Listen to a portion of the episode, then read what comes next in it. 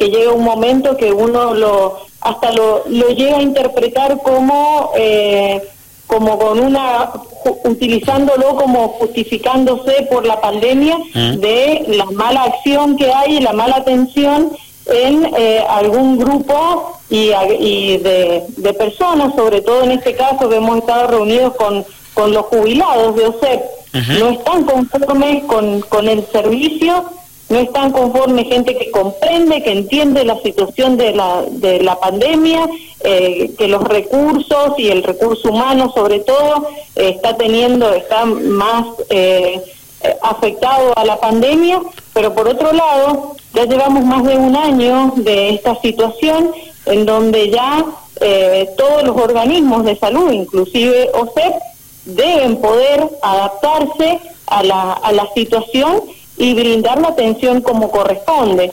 El año pasado, bueno, se hizo un desvío de todos los recursos de, de- de todo tipo, el personal, eh, los recursos financieros, eh, para, bueno, eh, preparar el sistema eh, para la pandemia. Pero ya ha pasado más de un año y con esa excusa se sigue sin atender a los jubilados como corresponde y eso implica no no atender y no controlar y no medicar patologías crónicas que en fin de cuentas van a terminar en alguna situación perjudicial para la salud igual que lo genera el coronavirus. Entonces eh, ya ha pasado tiempo ya eh, hay que reorganizarse de otra manera y no se logra todavía hasta que pase la pandemia, hasta que pase la pandemia. Y para mí que la pandemia es una situación con la que vamos a vivir muchísimo tiempo y bueno, y hay que preparar el sistema de salud, tiene que estar eh, a la altura de las circunstancias, pero de todas las circunstancias. ¿Y qué están haciendo al respecto desde el bloque, Paola, este, teniendo en cuenta esto que acabas de describir? ¿no? ¿Qué se puede hacer? ¿Han tenido contacto con las autor- autoridades de OSEP? Eh, tuvimos contactos, se logró desde la comisión, no, eh, yo no pertenezco a esa comisión, pero me invitaron a participar, eh, que el doctor Funes asistió a la comisión de derechos y garantías por este mismo reclamo, por el reclamo de los jubilados. Eh, no sé si ustedes vieron una carta pública que Sí, ellos sí, hicieron sí donde, sí, bueno, eh, esa carta no ha tenido respuesta de ninguna manera. O sea, no no ha habido y cuando llamamos, eh, eh, se llamó al doctor Funes, que bueno, de salud también se lo ha llamado, lo que pasa que no le llegan los, los las citaciones porque son todas frenadas en las comisiones. Mm. Excepto donde se pudo lograr hacer es en la Comisión de Derechos y Garantías.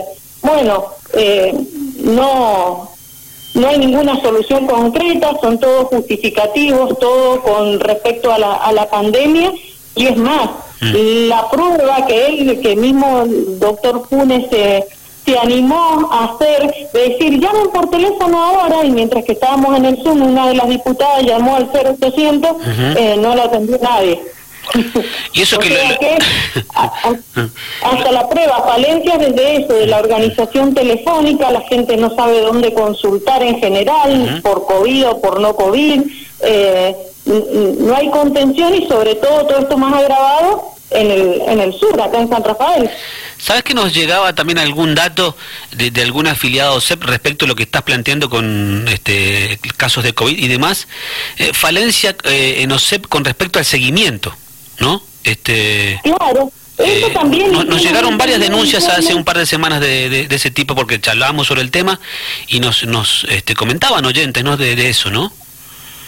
Sí, la gente eh, anda eh, como que no sabe qué hacer, tiene COVID y no sabe qué hacer, no le llega el alta, no sabe si ir a trabajar, si no ir a trabajar. En el trabajo le dicen si no tenés el alta, no te llamaron, no, ya te van a llamar. O sea, hay una demanda insatisfecha porque cuando uno ve, que es lo que siempre digo, digo yo, cuando uno ve una cola, si vos ves una cola Sí. en el banco o ves una cola en el hospital de cinco cuadras, vos decís, wow, ¿qué está pasando acá?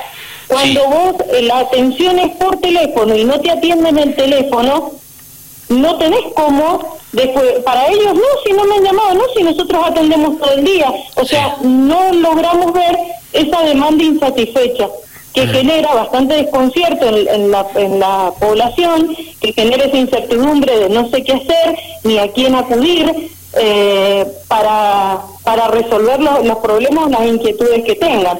O sea que todos los justificativos, aunque no están atendiendo como con la excelencia que ellos que querrían, para mí falta mucho para eso también, pero bueno, eh, y sin embargo, para lo que supuestamente han desviado todos los recursos, tampoco funciona.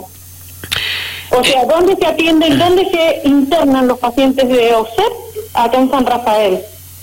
Tienen que acudir al sistema público, no hay convenio con ninguna institución privada, sin embargo, en el norte ha sido totalmente distinto. Bueno, es una película vieja esa, ¿no? La diferencia que hay entre los afiliados a OSEP del Gran Mendoza o del norte de la provincia y los del sur, ¿no? Son, parece que fueran dos OSEP totalmente distintas, ¿no? Allá tienen el Hospital del Carmen, por ejemplo, ¿no? Que es exclusivo para los afiliados y acá no hay nada. Claro, sí, sí, sí, por supuesto. Y pero sin embargo, por ejemplo, en, en Alvear, yo lo veo que esa parte, mira, que te digo Alvear, un municipio que está, es como que lo veo más organizado que San Rafael. ¿Por qué? A ver, contanos, ¿por, por, qué, ¿por qué, Paola? Porque, eh, porque hay más convenios, están más organizados con, las, eh, con la parte privada. Bien. Bueno, son cosas a, tenerlas en cuenta y a revisar y a trabajar mucho sobre eso. Estamos conversando con la diputada Paola Calle, ella es eh, diputada del cuarto distrito del sur de la provincia, San Rafaelina, diputada del PJ. Te cambio de tema, Paola, porque sé que estás trabajando también sobre el particular y es una de las constantes también, ¿no?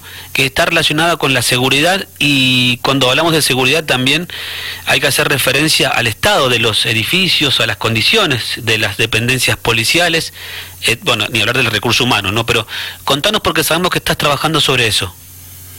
Sí, presentamos un pedido, eh, un proyecto para que el Ejecutivo vea de mejorar las condiciones edilicias, pero te lo, lo, hemos apuntado mm. a lo que es la, la salud, a la higiene eh, mm. y seguridad en lo que es salud de los lugares en donde pasan de los destacamentos y las comisarías, donde pasan muchas horas personal policial haciendo guardias, algunos trabajan eh, más de 24 horas seguidas y no tienen eh, las mínimas condiciones de decirte un agua caliente, un lugar eh, calefaccionado donde cambiarse si se tienen que cambiar, si salen a hacer algún operativo o, por alguna razón, o está lloviendo, o hay barro, o lo que sea, donde poder eh, bañarse eh, y higienizarse, o sea, las, las cosas más sencillas y lo mínimo para asegurar una higiene, como también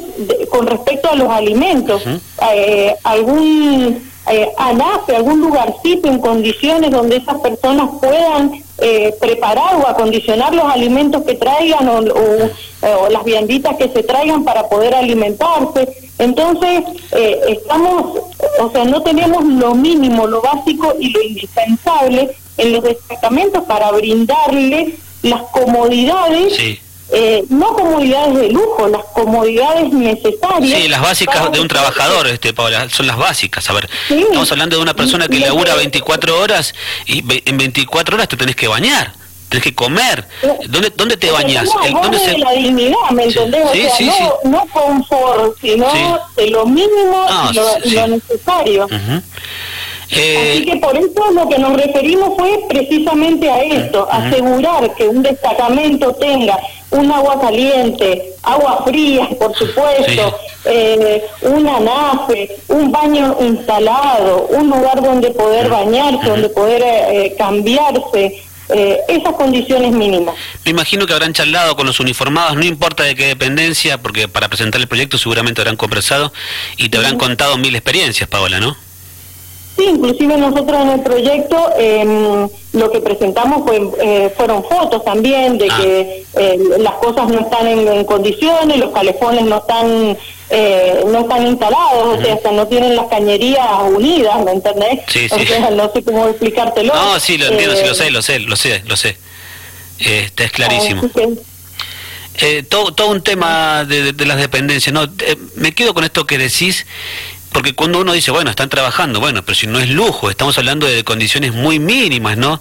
De, de aseo, de tener un, baño en condiciones, que, que el policía de, que está en un destacamento de un determinado distrito este, dice, bueno, me toca almorzar y tener una, una, una cocina más o menos higiénica en condiciones con una alacena, o una cocina, una anafe, como vos decías, y agua caliente para lavar los platos, cosas que son muy mínimas, ¿no?